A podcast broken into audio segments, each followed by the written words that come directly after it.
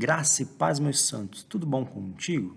Pega aí a sua palavra do Senhor, pega o seu café, para que junto a gente possa meditar na presença do Senhor, para que junto a gente possa aprender um pouco mais sobre a palavra do Senhor.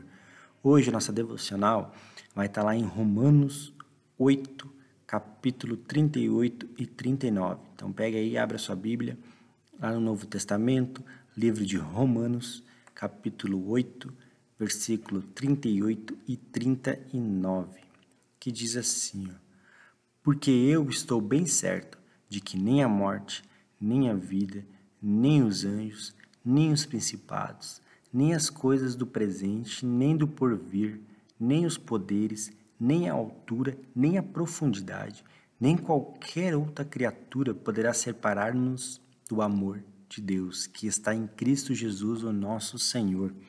Irmão, esse versículo ele é muito forte, ele me chama muita atenção, porque ele diz que nada vai poder nos separar desse amor de Deus que há sobre nós, irmão. Nada podia impedir Jesus de vir aqui nos salvar. Nem a distância entre o céu e a terra, nem a dificuldade de uma gravidez inesperada, nem uma cidade cheia de viajantes e pais cansados de uma longa jornada Certamente nenhum rei maníaco que procurou matar e apagar a vida de Jesus, nem multidões escarnecedoras, nem soldados que zombaram dele, nem um açoite que rasgou sua pele, e nem uma cruz que levou a sua vida física ao fim. Nada disso impediu. Então, como você, meu irmão, pode pensar que ele abriria mão ou desistiria de você depois que o amor dele capturou seu coração? Dá para imaginar, irmão? Ele jamais vai nos abandonar. Ele já pagou o seu alto preço.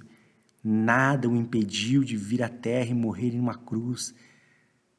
Porque ele nos ama, porque ele te ama, irmão.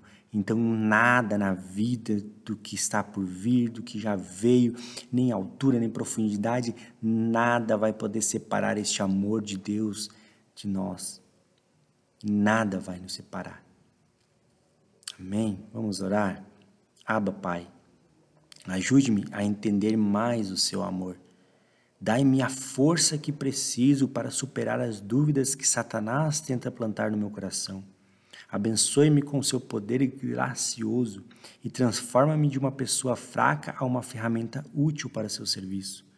Mantenha meus olhos fixos no Senhor, cuja mão não deixa as ondas me pegarem, nem deixa minha dúvida me destruírem.